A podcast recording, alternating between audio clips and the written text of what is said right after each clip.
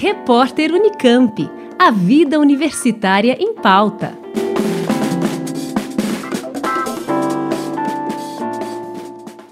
As vagas são para atividades relacionadas à preparação de amostras e à operação de microscópios eletrônicos. A carga horária é de 30 horas semanais. Lembrando que o LCE é um laboratório multidisciplinar do Departamento de Engenharia de Materiais da UFSCar aberto aos pesquisadores de todos os departamentos da universidade e de outras instituições, é referência nacional em microscopia eletrônica e conta com um programa pioneiro no Brasil para a formação de microscopistas eletrônicos. Ficou interessado na vaga? É só entrar no site da UFSCar. Lá você vai ter acesso ao link para se inscrever.